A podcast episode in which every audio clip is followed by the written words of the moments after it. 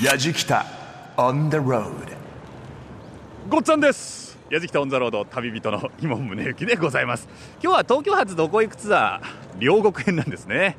両国というと皆さんどんなイメージがあるでしょうか？もちろん両国国技館とかねお相撲のイメージが強いと思います。今僕がいるのは駅前なんですがまさに後ろに両国国技館がドーンと構えてるんです。もう駅降りたら目の前なんです国技館がね。そういう場所なんですけれども。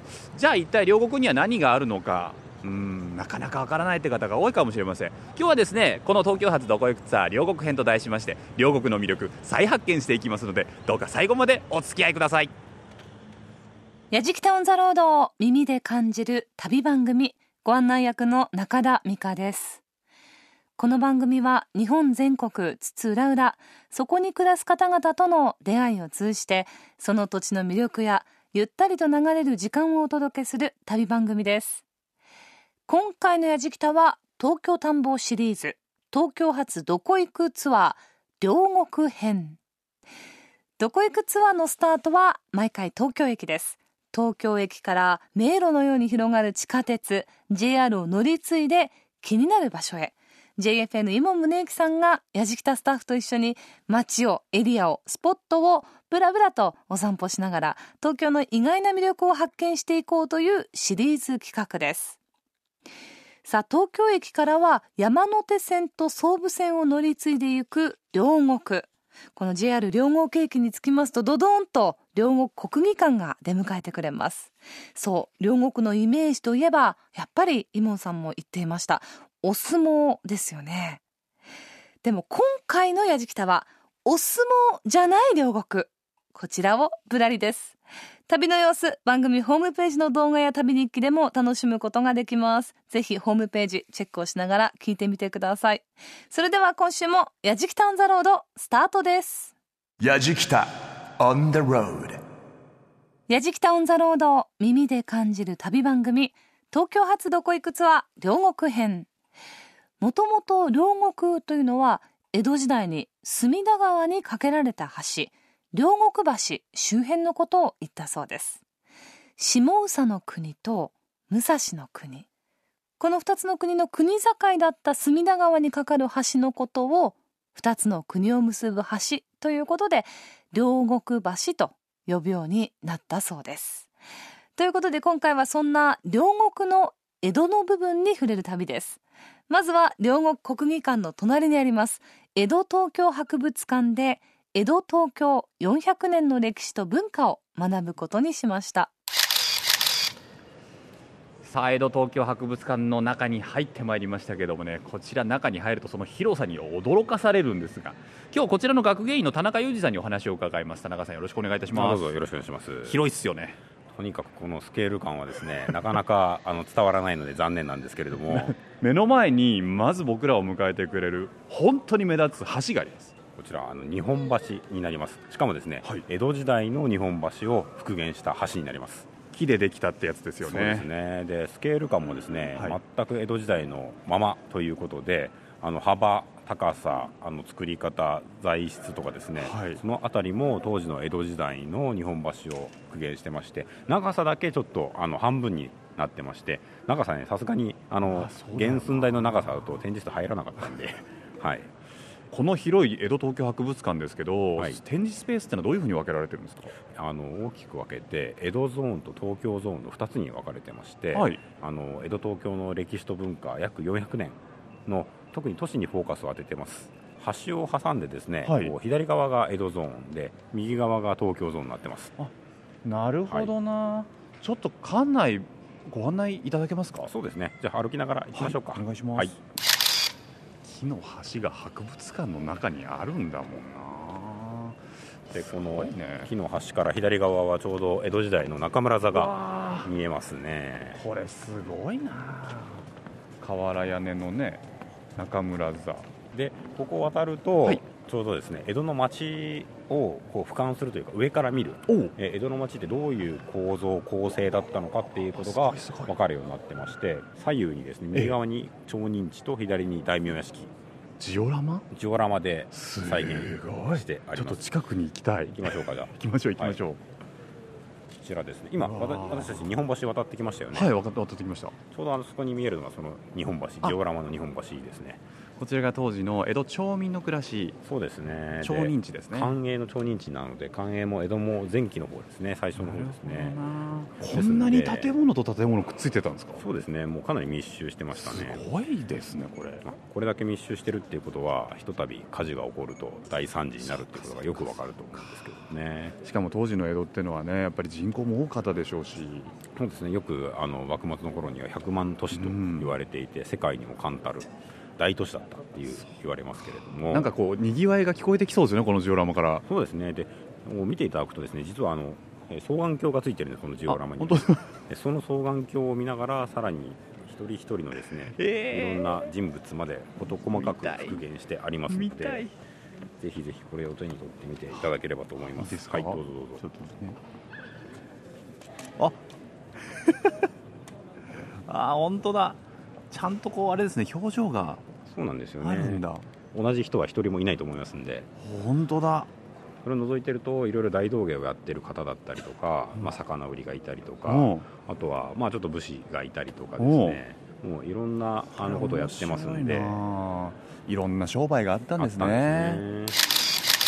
こちらがちょうど町の暮らしの中で、えー長屋ですね。復元されてお江りまして。戸時代はやっぱ長屋のイメージすごい強いでですねでこちらで江戸指物職人さん。で、はいはいはい。職人さんが、まあ、生活している様子が、まあ、実物大ですね。1分の1で復元された建物になってまして。これって、はい。職人さんが作業してますけど、中そうでジオラマですけどね、模型マネキンが、ここで暮らしてたってことですか？そうですね。なので当時は今と違ってあの例えばリビングがあってダイニングがあって、うん。ね、っていうことはないのでもう人までここで生活もしますしここで食べますしでさらにあの畳あのちょっと積み上がってますけど、はい。あれ敷いて寝ますしもう人まで全てをあの切り盛りしてたということがよくわかると思うんですけどね。昔の人ってすごいな、ね今の便利さから考えたらね、ええ。当時はやはりね物が資源が限られていたので、はい。限られた資源をもう最大限使うというような暮らしをしてましたので、まあ、今から見ればかなり質素な生活には見えると思うんですけどね。あこちらちょうどあのまといですね。まといだ。ええ。これが実寸ですか？実寸とあと重さも当時のものに近づけてありましてちょっとみ持ってい持ってみましょうか、はい。江戸町火消しすぐみのまとい。復元、よくね時代劇なんかで見ますけどどれぐらい重かったんだろうこれ。じゃあよいしょと。せーの。おお結構よ。結構な重さあるぞ。これ何キロぐらいあるんですかこれ？15キロあります。そうかうちの子を持った時にちょっと似てたからそういうことか。これをねこう右左にこう回転させてくるくるやりながらはあすぐみだから大きくスって書いてあるんですねて書いてありますね。ですぐみがやってるぞと。すぐみはここでやってると。やってると。消火活動をしてるぞなるほどすぐみの存在感も示すということですね。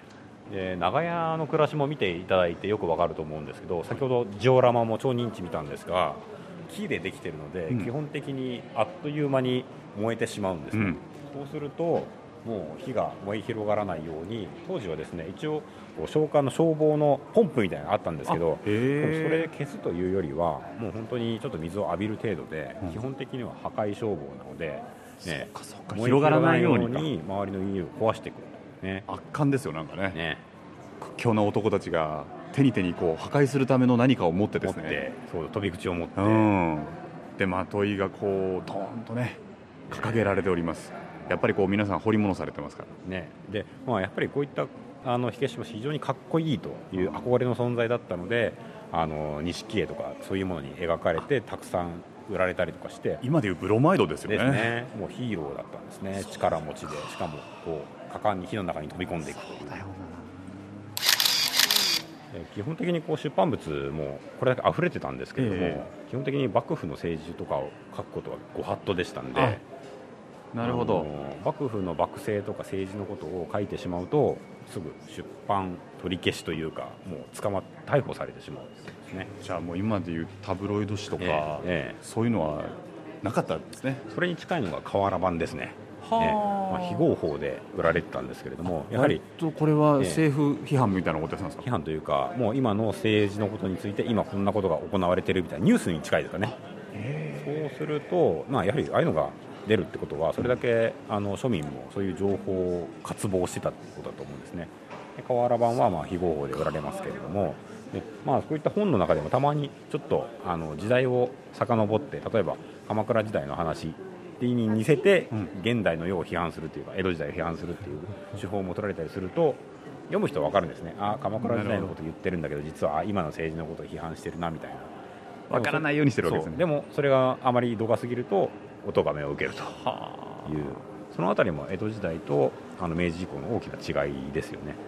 江戸の人たちってセンス良かったんでしょうねきっね。といろいろそうなんですよ。その辺何か見立てるって言いますよね。うん。何かに見立ててまあ、実はそれを見る方もその知識とかが分かんないとその見立てを理解できないっていうことがありますので。すごい文化だったんだろうな。やじきた。On the road あのここ江戸東京博物館というのは両国に立ってるんですけれども、この両国に今博物館立ってるのに実はこの立地条件というか意味がありまして、え江戸時代の両国って非常に栄えてたんですね。あそうなんですか？栄えてたと言いますと、まあ、盛り場と呼ばれてたんですが、はいはい。まあ、そこに来れば一日遊んで楽しめるというまず娯楽スポットだったんですね。そうなんだ、はい。そこで江戸時代のその盛り場の様子を再現しているのがこちらになります、あしかもなんか映像も流れてるぞ。え両国の夕涼み、え、一応設定はですね、えー夏、うん、えー隅田川といえば花火、ああいいですね、ねここ実はあの先ほどから江戸時代火事が多いって話してましたけど、火事が多いのであの明暦の大会以降ですねあの火が燃え広がらないように火よけ地っていうのを作るんですね、うん。橋のたもとに。うんうん。火が来てもそれ以上あの延焼しないでで橋も落ちない。うん橋も燃えちゃうともう、逃げられない。大変なんで。といって火よけ地って言って延焼を防ぐための空間を作るんですが、えだんだんそこにですね皆さんあれ一応仮設小屋と称して、うん。いろんな店を建ててるんですよ。まあ一応あの建てちゃいけないことになってるんですけど仮設っていうことなんでいつも仮設ってのは撤去できますよね。あれ仮設なんですか？そうなんですよ。ちょっとむしろみたいですよね。うんあの木じゃないんだよね。木じゃないんですよ。要するにちゃんとした木造建築じゃないんで、まあ、いつでも撤去できますよっていう建前はあはでもお店になってますよね。店になってます完全に。でああいうねちょっと芝居が小屋だったりとかあとは見せ物って言っていろんなあの動物見せたりとか、はいはい。見せ物やったりとかあとは水茶屋とかって茶屋があったりとかあとそれこそ夏なんでね実はあそこ手前で座り込んでるおじさんはスズムシを売ってたりするんですね。そうなのか。あとですね手前のこちらはですね除災屋って言って、あの暑気あたりの薬を売ってたんですね。薬売りですねはあなるほど。で薬売りなんで夏の暑い時にこの薬を飲めばこんな傘なんてかぶんなくても夏バテしないぞという意味でちゃんと傘もかぶらずもうエッサホイッサとこの薬を売り歩いてたんですね。あとこちらあの水菓子といって、それまあ今でいうちょっとあのスイカみたいなもんですねあれね。ちょっと喉が渇いた時にね喉を潤すための。はいでお茶屋さんがあったりとか。完全に商売してるじゃないですかみんな。そうなんですよ。あとね、お寿司屋さんが、まあ、寿司屋って言っても、もう本当に、あの屋台ー屋台ですね、屋台出した寿司屋なんですけど、あとうなぎ屋さんがあったりとか、もうここに来れば、一日食べて、娯楽で 楽しんで見れるっていうところでして、あとはもう、やっぱりね、今みたいにエアコンとか扇風機ないんで、え。暑くなったら川辺に来ると川辺に来ると風がこう川の風って結構涼しかったらしくて、はいはい。ここに来るとみんなだから涼を取るっていうのは、やはりこう川辺に来ると涼しいっていうことね。えだからこれあれですよね大川にいっぱい船が浮かんでますけれども浮かんでますね。これみんなこう思い思いにもちろん商売されてたりとかねええ。漁師さんもいるでしょうけども、はい。進んでる方もいらっしゃるわけですね。いますね。でまさにこう船で宴会をしてて宴会をしてる船にまたちっちゃい船が寄ってくるんですけど、あれはまた物を売ってるんですよ。たくましいな、なのでこう夏はね船を浮かべて、えー屋形船でちょっと一杯なんていうのはまあおつなもんですよね。そうかここで気分盛り上げて、下町で飲んじゃうんだ俺たち。飲んじゃうんですね。はい。きっと。はい、そして、まあ、このちょっと北の方にはあの吉原がありますんで吉原,、ね、吉原に繰り出すと、なるほど、はい。なるほど。えそういうことか。えで両国に来るとですね、はい。あの明暦の大火っていええ。う大きな火事があって、その方々の、まあ、弔うために橋を渡ったところにエコー院って建てるんですね。はい。そのエコー院の境内では肝心相撲が行われていたりするので両国に来ると相撲も見てそしてエコー院の門前のその前にはいろんな店も並びこう橋を渡ってくるとここにもたくさん店がありということで両国に来ればもう一日楽しめるという本当にま盛り場だったんですね。そういう盛り場のスポットだったんですね。両国に国技館があるっていうのはあながちこうあそうなんですよ。つながってるんですね今と江戸昔が時代からちゃんとつながってるっていうことですね。もちろん江戸時代あのエコインだけじゃなくてあの深川の八幡とかいろんなところであの相撲工業をやっていて、ええ。仮設小屋だったので相撲も、まあ、決まってはいなかったんですけど回数的には結構両国が多かったということになるので今両国に国技館があるのは江戸時代から連綿と続いているという歴史がそうあるということですね。田中さん面白かったです。あいえいえありがとうございます。あの、え取材なんだかお客さんなんだかわからない気持ちで見てしまいましたけれども。楽しんでいただければと思いますんで。うん。でこれねあの展示の見方としては、はい。江戸から東京、まあ、約400年やってますけどそれをね一気に見ようとも思うとさすがに疲れます。なのでぜひあの分割して見ることをお勧めします。一日でこれ見るとね本当疲れますんで 私が言うのもなんですが例えば今日は江戸ゾーンとか今日は東京ゾーンとかそういうふうに分けて来ていただいてもう楽しめるんじゃないかなと思います。あの江戸東京博物館は実はねオープンして20周年。そうなんですよ、まあ、これからですねあの江戸博も今展示見ていただいたんです展示も少し部分的にやはりこう変えていこうっていう計画もありますので、いつ来ても楽しめるいろんなものを展示してありますのでぜひぜひ何度でも足を運んでいただければと思いますね。僕ね東京都内本当に博物館美術館多いんですけど、はいね。こんな形で楽しめる場所ってねなかなか少ないと思うんで、これ観光スポットの一つとしてね、ぜひリスナーさんなんかも東京に来た時は来ていただければなと思いますし、いやーちょっと楽しかったな。普通に楽しんじゃいましたけどもしっかりとあの江戸東京の歴史文化を学ぶことができました、はい。あお話もすごい面白かったです。あありがとうございます。田中さん本当ありがとうございました、はいこちらこそありがとうございましたえーお話をお伺いしたのはそしてたっぷりと案内していただいたのは江戸東京博物館の学芸員田中裕二さんでした。ありがとうございました。ありがとうございました。中田美香がご案内しています。やじきたオンザロード。今回は東京発どこ行くツアー両国編と題して JFN 今宗行さんが旅をしています。江戸東京博物館。私企画展は何度か行ったことがあるんですがこの常設展ってなかなか足を運ぶ機会がなかったんですけどこの常設展聞いていると面白そうでしたね。今回は江戸ゾーンを、まあ、回ってみましたが両国は江戸時代芝居小屋お茶屋さんが立ち並ぶ盛り場だったと。すごく勉強になりました。この江戸ゾーンの他にも東京ゾーンというのがありまして明治から東京オリンピックの時代までを紹介しています。学芸員の田中さんもおっしゃっていました。できれば日をまたいで2日かけてご覧になるといいかもしれません。さて今度はそんな両国の街を実際に歩いてみることに。まずは情報収集ということで地元店舗が観光案内を兼ね備えている街歩き案内所を目指します。やじきた on the road. さあ江戸東京博物館からぶらぶらと歩いてまいりまして京葉道路というね大きな通り沿いにそうだな駅からだったらここは10分ぐらいなのかな創業安政元年中田屋茶穂さんというところがありましてねお店の前に墨田界隈街歩き案内所って書いてあるんですよ。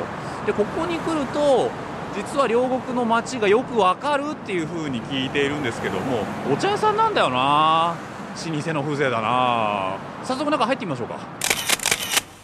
さあではですね、えー街歩き案内所の中田屋茶舗さんの大橋俊夫さんにお話を伺っていきます、はいはい。よろしくお願いいたします。はい、わかりました。あの店内は急須がびっしり並んでいたり、ええお茶っ葉の缶が並んでいたり、ええ。本当にお茶屋さんの風情なんですけれども、はいはい。こちら街歩き案内所っていうのはどういった場所なんですか？そうですね、あの観光協会で両国を中心に墨田区に回ってくださるお客様にご近所のはい。名所旧跡なりお店なりご案内してるっていうとこなんですけどね。街を歩きたいっていう人がね土日は陸しょって随分来るしはい。そういう方がやっぱり初めての街っていうのは分かってるようで分かんなくてね、はいそうですよね。うんえー両国って名前は知ってるけどそこに何があるかっていうことまでは、うん、分かんないんでじゃあ教えてさせげようっていうことではい。パンフレット置いたりご案内してんですけどね。老舗が立ち上がったわけですね。そうですね。お手伝いするために。あの有名な方名所旧跡がええ。両国はたくさんあるということで、えええええ例えばどんな方のゆかりの場所があるんですか？一番はやっぱり吉良上漬のね屋敷の跡吉良邸跡。吉良邸跡って両国にあったんですよね。あそうですね。はい。割と大きなえー昔はまあ両国のこの辺は下屋敷ってえー大名の屋敷がいっぱいあって、えー当時は吉良邸もでかかったんでしょうけど、大きかったんでしょうけど今はもうほんのお一部が残ってるだけですけどそうなんだ、うんそこにあのー首洗いの井戸とか、ええ。そういうのが残ってましてね。えーそれでやっぱり12月になるとえー儀祭それから吉良祭と両方ありますもんで大勢人が見えるんですよね。そうなんですね、はいはい。あどっちかっていうとねその中心蔵っていうと赤穂浪士の四十七人の義士の方にスポットを当たりがちですけどそうなんです吉良祭ってお祭りがあるんですね。そうですね。まああの当初は吉良幸之助はあの悪い人のイメージ、ええ。ー、敵撃たれた方であります。それがいろいろ聞いてみると向こうの自分の吉良の方ではあのいい殿様だったっていうね うん話がいっぱい残ってんですよね。それで吉良さんもやっぱりここに屋敷あんだから、お祭りしてあげなきゃあいけないっていうんで、まあ、地元の人たちが立ち上がって吉良祭っていうのを始めたんですよ。へえ他にはどんな？あとはあのエコインがあってネズミ小僧の墓とか、はいはい。えーそういうのがありますもんで、はい。平手跡でしょ、はい。でネズミ小僧の墓でしょ、はい。結構キャッチーな名前が出てきましたけど、はい。他にも有名人いるんですか？そうですね。あのー芥川龍之介とか、はい。勝海舟とかあみんなこの辺に住んでまして、えはいですね。そういう日も結構ありますもんで来る方が多いんですよね。そういったところの案内ガイドみたいなのをこはい。ちらに来ると教えていただけたりするそうっていうですね。ことですね。今日お忙しいところお話ありがとうございました。えいえいえ。えーお話をお伺いしたのは中田屋茶舗の大橋俊夫さんでした。ありがとうございました。いえいえどうも。やじきた on the road. さあ先ほどね大橋さんからいろいろ教えてもらいましたのでぶらりしてみようと思っておりますが今ちょうどいるのが清澄通りと京葉道路が交差する大きなところなんです。交差点のところに四つ角にはですねライオン堂という洋服屋さんがあるんですよ。こちら看板にはですねお相撲さんのイラストが描かれてて当店はキングサイズ専門店です。大きな服か。どんな人買いに行くんだろうな。でも両国だからな。でこの近くにいろいろ江戸時代のね歴史的な有名人たちがにまつわる場所がたくさんあるっていうんでね歩いてみましょうね。さてさて大きな公園が出てきました。両国公園墨田区立。まんまですね。真ん中には大きな滑り台が作られておりまして。でこちらに何か歴史上の偉人にまつわるものがあるということで何があるんだろう。お出てきました。勝海舟生誕の地。勝海舟は文政6年ここにあったお屋敷で生まれましたと。なるほどね。墨田区両国4丁目25番が勝海舟生誕の地なんだ。で由来の碑がね2つほどありますけれども。あの場所でいうとね両国公園の本当に片隅なんですよ。碑が建てられてるのが。でもここにいらっしゃったんですね。ここで生まれたんだ。ここがあの有名な勝海舟が生まれた場所。一つポイントゲット。え？あれ？マジっすか？ここ？ちょっとうっかり見過ごすところでした。両学小学校のすぐ近くなんですけど今はですね何かの会社のビルになってるんですがそこの1階のエントランスのところに立て札が立ってましてすごいこと書いてありますよ「吉良亭正門跡」この辺りに吉良亭正門がありましたって非常にアバウトな感じですけどこの辺りにあったんですね解体業解体工業株式会社さんね。打ち入れでござる！って言ったら迷惑そうな顔されるだけじゃないそうだね。また来たよ。中心蔵ごっこしに来たやつとか言われちゃうのかな。くん絶対来るんだよね ここねって言うんでしょきっとね。ああここだ。吉良亭跡ちゃんとありますね。赤穂義士遺跡吉良亭跡というね大きな碑が建てられておりますが向かいにはですね瓦屋根の生小塀のですねキラテ跡って書いてあるこの公園は中心蔵で広く知られる赤穂岸の討ち入りがあった吉良上野助義仲の上屋敷跡です。おおその昔吉良邸はおよそ8400平方メートルを占める。広いですね。広大な屋敷でしたが年を経て一般民家が立ち並び今ではその面影もありませんそうなんですね。で昭和9年に地元町会の有志が遺跡を、まあ、後世に伝えようと旧帝石の一角を購入して史跡公園として東京市に寄付したんだ。へえ昭和25年9月墨田区に移管。園内には元吉良邸にあった著名な井戸。あれかな？首洗いの井戸かな？稲荷社などの遺跡があり当時を忍ばせております。また内部の壁面には義士関係の記録や絵画が銅板で展示されております。ということで。あこれはだからもともとはもっと広大だったわけでしょちょっと中入ってみましょうかねあお稲荷さんがいました。松坂稲荷大名人お稲荷さん僕ちょっとやっぱ来たらおお参りしたくなっちゃう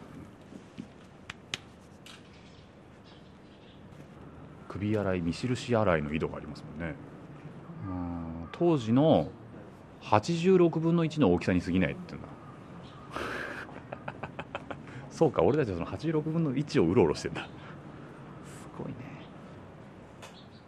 やじきたオンザロード耳で感じる旅番組東京発どこ行くツアー両国編中田美香がお送りしています。今年で20周年を迎えた江戸東京博物館で江戸東京400年の歴史と文化を学んだやじきたその後両国の街をぶらりです。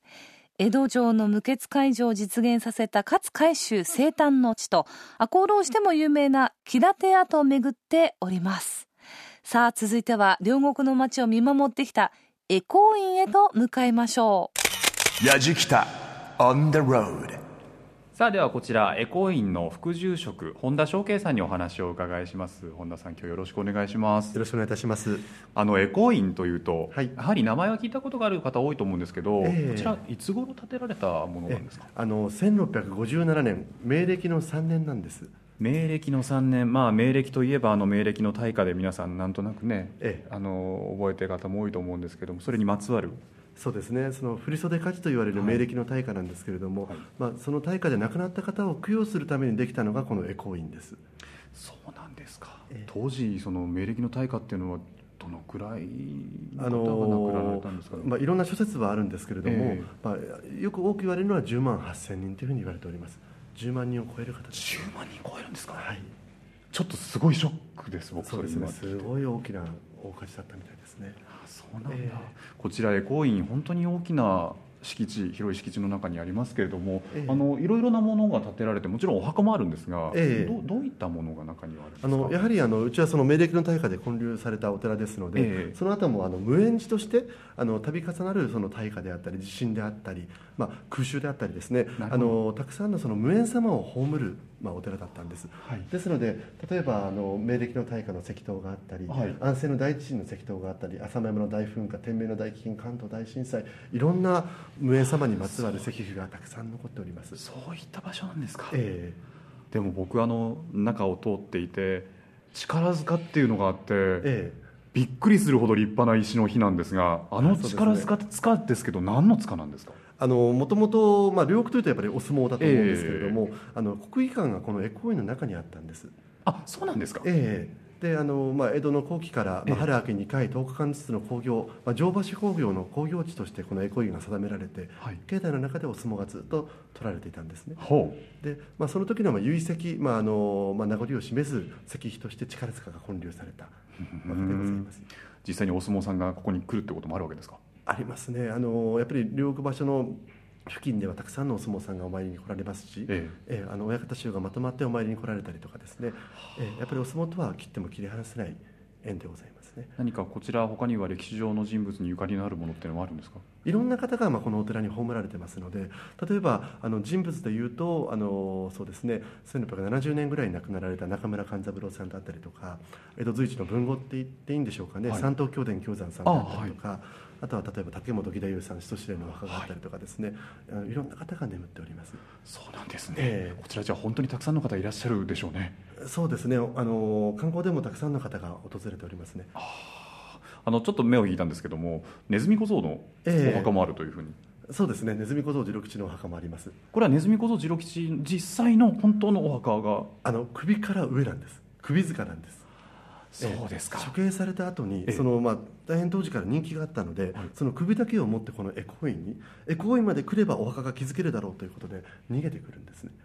ん？その首を盗んだ方がああ。信奉者が、ええで建てられたのが今の首塚です。ええ。その話すごい あのさらっとおっしゃいましたけどもすごいお話ですねそれは。そうかもしれないですね。あのすごいやっぱり変わったお寺なんです。もともとその明暦の3年できてるんですけれども、はい。翌年から始まる万次年間から江戸市中で処刑された人がエコー院に運ばれてくるようになるんです。ん。ということもあったので処刑された人でもあの供養ができるお寺となったんですよね。すごい変わった背景があったんでしょうね。なるほどな。あの何やら削られていくそのネズミ小僧次郎吉の墓がはい。削られていくというふうにお伺いしてるんですけどもこれは何でなんですか、まあ、あのそれはもうずっともう当初からの庶民信仰なんですけれども、ええ。あのネズミ小僧その重量と盗めば首が飛ぶと言われた時代にその分かってるだけでも1万2000両以上も盗んだと言われてるんですね。でなかなかまあその捕まらなかったその悪運にあやかろうと、はい。そのお墓の、まあ、を削った粉石を身につけて、はい。その運がまあ上がるとええいうふうな庶民信仰がずっと昔から起きたんです、はい。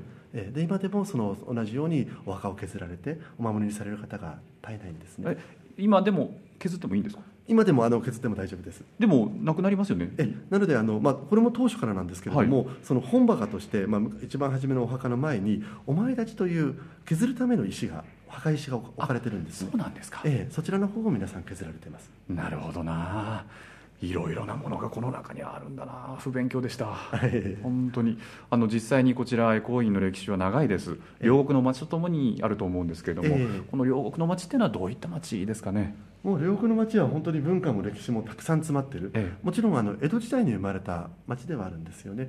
その明暦の大火って皮肉にもその江戸改装のきっかけとなってでそれまではあの江戸の町って千住橋以外は橋がかかっていなかったんです。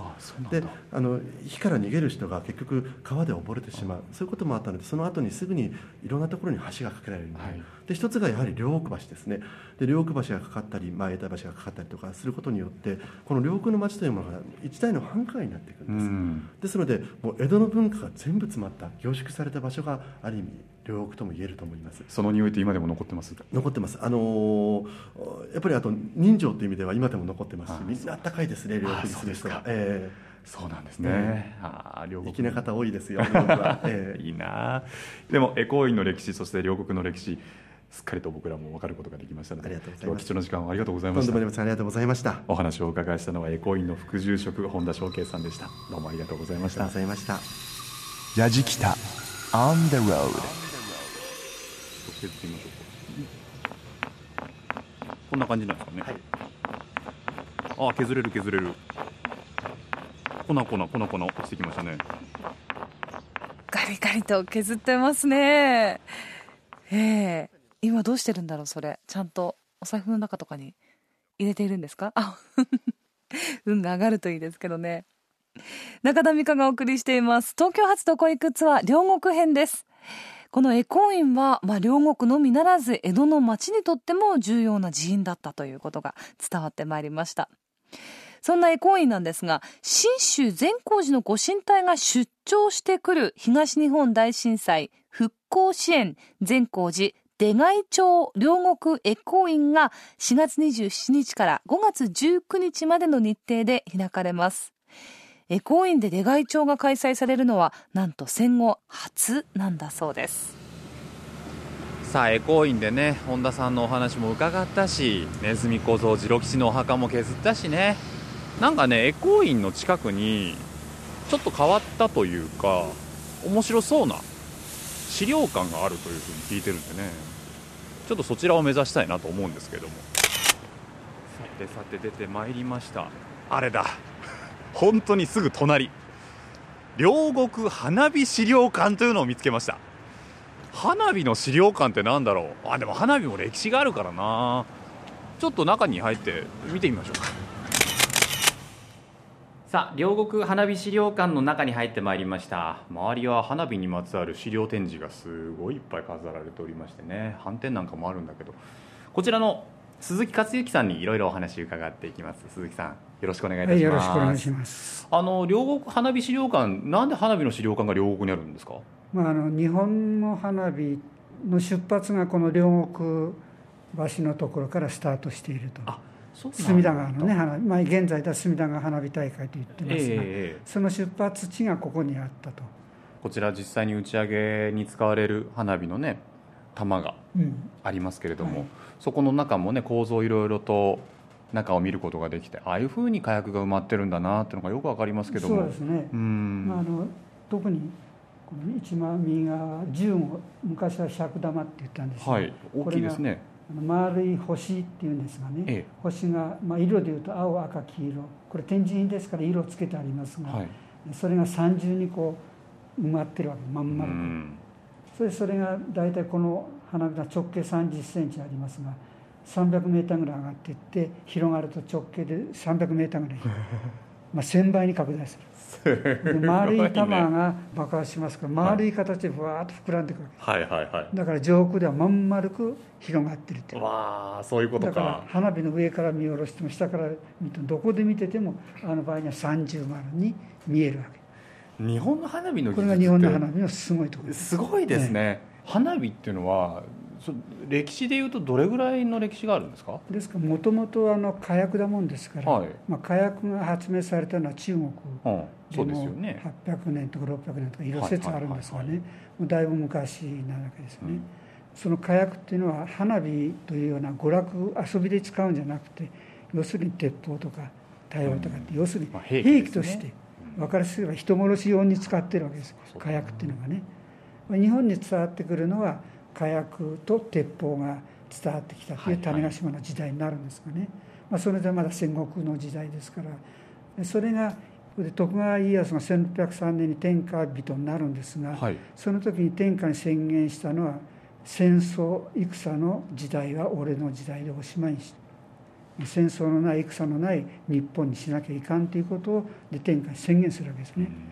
だから戦争しないから今度は鉄砲だこういうのは実戦用として使う機会がないわけです、うんうんうん。練習に使うだけで。そうですよね。そういう時代の中でたまたまあのイギリスの商人が家康を訪ねてきて日英の貿易をしようって交渉に来るわけです。1613年ですかね、でその時に余興として花火を見せたと。はあ。で家康が見たっていうことはもう家来がたくさん見てますからそうですよね。それでこれはなんじゃっていうわけですよねそこで教わったのが火薬を使って遊んでるんだ。うん。当時の人から見たら火薬なんかで遊ぶなんてとんでもないそんな発想するないわけですよね。ね。もう火薬は人殺し用だからね、ということで火薬で遊ぶレジャーを楽しむっていうそういう文化をその時刺激を受けるわけですはい。それで、まあ、大名火薬って大名たちみんな持ってますからね。じゃあ俺たちもちょこちょこ火薬を使って遊びましょうかっていうので、大名花火っていうのは全国にバーッと普及していくわけですよ。ということは家康が見た花火っていうのがそれがき日本で、っかけになってね全国的に広がってそれからだそれからも時代背景がそういう火薬を戦争に使わないと平和に使う。1613年です。13年。という時代に入っていたわけですね。今年で400年ですよ。そう。それからスタートして400年ということで非常に意義のある今年だということになるんです、ね、いや本当そうですね、ええ。僕ら両国に来て花火資料館って何ぞやと思って 気になってきたらそんな歴史的イヤーだったとはつゆ知らずで。あそうですか。そんなこと書いたのは私だけですこれ書いたのはね鈴木さん今日はありがとうございました貴重なお話。とんでもありません。お話をお伺いしたのは両国花火資料館の鈴木克之さんでした。ありがとうございました、はどうもありがとうございます。よろしくお願いします矢敷 on the road 東京発どこ行くツアー両国編と題してお送りしてきた矢敷タオンザロード。私は最後今日は両国橋の上でお別れということでね。当然下は隅田川が流れていてね。川の流れそして両国橋を走る車の流れいろんな音がします。